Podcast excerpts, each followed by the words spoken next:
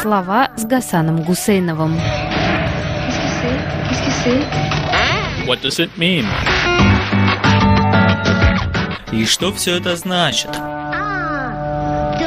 В субботнем выпуске за 25 ноября 2023 года британская газета «Гардиан» опубликовала фотографию демонстрации в Лондоне. Бок о бок со сторонниками террористической организации «Хамас» выступает и группа молодых религиозных евреев-хасидов под лозунгом «Сионизм – это не иудаизм, дало Израиль». У некоторых закружилась голова, разве могут быть евреи против Израиля? Но нужно привыкнуть и понять.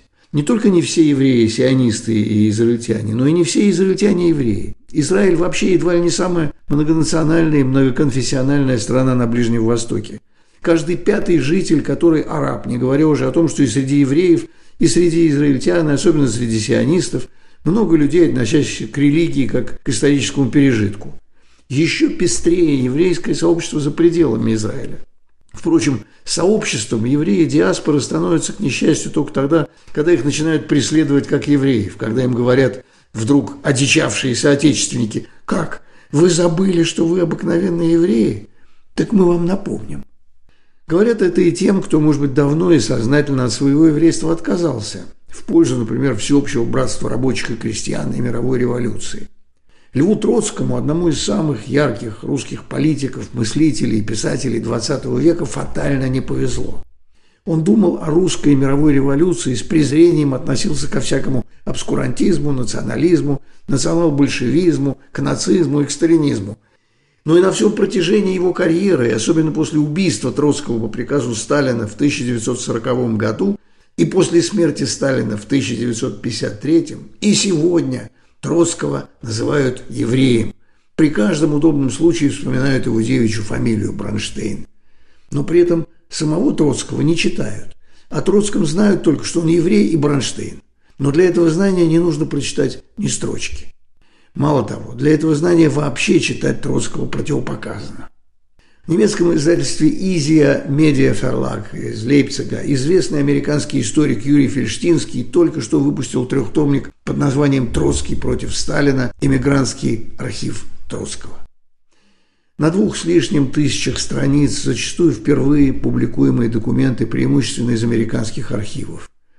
Тот, кто возьмется читать трехтомник с документами с 1929 по 1940 год – с удивлением увидит, что политические лозунги накануне и во время новой мировой войны сегодня нуждаются в толковании не меньше, чем древние надписи на камнях, обнаруженные среди руин римских бань, астийских или помпейских борделей. Вот только один из сотен узелков, которые помогают развязать эта книга. Среди людей, отказавшихся от своего еврейства ради сначала русской, а потом мировой революции, не было никого, кто мог бы сравниться со Львом Троцким. Незадолго до начала русской революции 1905 года Троцкий осмеивал шестой сионистский конгресс в Базеле. Разложение сионизма и его возможные преемники. Искра 1 января 1904 года. Сионисты, и особенно левое социалистическое крыло, их тщетно пытались добиться от султана Османской империи права на колонизацию Палестины, своей исторической родины. И не потому, что та была занята палестинцами. Палестинцев в нынешнем значении этого политического термина тогда попросту не существовало. А масса арабского населения еще не догадывалась, под каким именно государством и в каких границах всем им предстоит расселиться после распада Османской империи уже в недалеком будущем. Переговоры Порта с сионистами затягивались, и, наконец, Теодор Герцль, автор идеи возвращения евреев на историческую родину, взялся за альтернативный проект – переселение евреев в Уганду, тогда колонию Великобритании. На шестом конгрессе сионистов в Базеле произошел раскол на угандийскую и палестинскую партии, вскоре после которого Герцль умер, а Троцкий потирал руки. Теперь-то уж еврейская народная масса и левые сионисты бросят свои националистические бредни и примут участие в русской революции, дабы прямо здесь, в России, где они живут уже не одно столетие, слиться с другими угнетенными народами в борьбе за построение нового социалистического отечества под лозунгом Карла Маркса «Пролетарии всех стран, соединяйтесь». Должно было пролиться много крови, прежде чем Троцкий увидел, что есть такие режимы и даже такие формы социализма, которые почему-то враждебны именно евреям и другим меньшинствам. И касалось это не только Германии после 1933 года, но и Советской России образца 1937 года. Вот заявление Троцкого в связи с арестом сына, опубликованное в третьем томе книги Фельштинского, это 1938 год. По поводу ареста моего младшего сына Сергея проскользнуло сообщение о том, что советская пресса разоблачает, что действительная фамилия арестованного не Седов, а Бронштейн. Сам по себе вопрос не имеет, казалось бы, никакого значения, но тенденция разоблачений совершенно ясна, пишет Троцкий. Дело обстоит на самом деле следующим образом. С 1902 года я нес неизменно фамилию Троцкого. Ввиду моей нелегальности дети были при царизме записаны по фамилии матери Седовой. Чтобы не заставлять их менять фамилию, в которой они привыкли, я при советской власти принял для гражданских целей фамилию Седова. По советским законам муж может, как известно, принимать фамилию жены. Советские паспорта, по которым я, пишет Троцкий, моя жена и наш старший сын были высланы за границу, выписаны на фамилию Седовых. Сыновья мои никогда таким образом не назывались Бронштейнами. Зачем же понадобилось сейчас извлечь эту фамилию? Совершенно ясно, ввиду ее еврейского звучания. К этому надо прибавить, что сын обвиняется не более и не менее как в покушении на истребление рабочих. Так ли уж это далеко от обвинения евреев в употреблении христианской крови? 30 января 1937 года. Троцкому в это время было прекрасно известно, что массовая чистка в аппарате НКВД была в значительной степени чисткой карательных органов от евреев.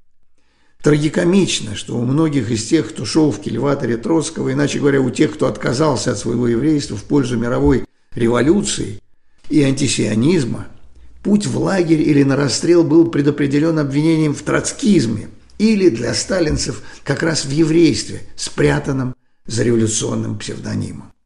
Троцкистами на тогдашнем жаргоне оказывались примерно те же евреи, которые в конце 40-х, начале 50-х станут космополитами.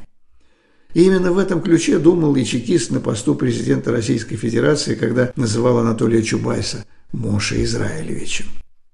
Уже в 1938 году Троцкий понимает, что ждет в Европе именно евреев и пишет 22 декабря заметку под догматическим названием «Еврейская буржуазия и революционная борьба». Задыхающийся в своих противоречиях капитализм направляет бешеные удары против еврейства, пишет Троцкий. Причем часть этих ударов падает и на еврейскую буржуазию, несмотря на все ее прошлые заслуги перед капитализмом. Число стран, изгоняющих евреев, непрерывно возрастает. Число стран, способных принять их, убывает.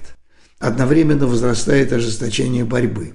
Можно без труда представить себе, что ждет евреев в самом начале будущей мировой войны, пишет Троцкий в 1938 году.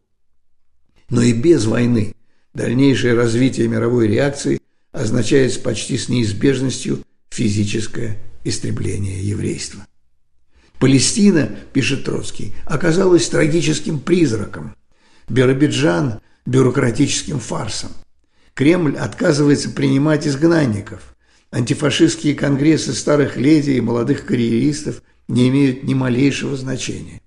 Сейчас более чем когда-либо судьба еврейского народа, не только политическая, но и физическая, неразрывно связана.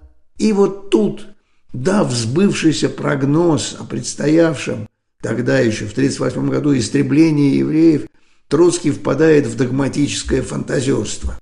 Судьба еврейского народа, пишет он, не только политическая, но и физическая судьба неразрывно связана с освободительной борьбой международного пролетариата. Только смелая мобилизация рабочих против реакции, создание рабочей милиции и бла-бла-бла-бла. Троцкий предлагает евреям спасаться вместе с остальным человечеством или со всеми прогрессивными людьми, как учил марксизм-ленинизм от Москвы до Пекина. Когда сейчас спрашивают, от чего многие левые активисты последних десятилетий после Второй мировой войны, мягко говоря, так не взлюбили Израиль, то это не любовь международной левой и восходит к Троцкому. Четвертый интернационал, писал Троцкий в 1938 году, первым предупредил об опасности фашизма и первым указал пути спасения. Четвертый интернационал призывает еврейские народные массы не делать себе никаких иллюзий, а смотреть грозной действительности прямо в глаза. Спасение только в революционной борьбе. Нервом революционной борьбы, как и войны, являются деньги. Прогрессивные или дальнозоркие элементы еврейства обязаны прийти на помощь революционному авангарду. Время не терпит. День сейчас равен месяцу и даже году. Что делаешь, делай скорее. Конец цитаты. Но как же ультраортодоксальные религиозные сектанты, демонстрировавшие 25 ноября 2023 года в Лондоне? У этой крохотной группы врагов Израиля самое экзотическое обоснование отказа в праве на существование еврейского государства. Для них сама идея такого государства – это отказ от союза с Богом, который рассеял евреев по свету и не велел возвращаться в Израиль до прихода Мессии. Вот получается, что в споре между Теодором Герцлем и Львом Троцким они выбрали сторону Троцкого. А сегодня эти люди выходят на демонстрации против Израиля под флагами Хамаса. Должен ли будет весь мир снова пройти через войну, чтобы, как в 1945 году, союзные войска и американский капитал остановили марш смерти? Убитый в 1940 году по приказу Сталина, Троцкий сумел дать прогноз на пять лет вперед, но не дальше –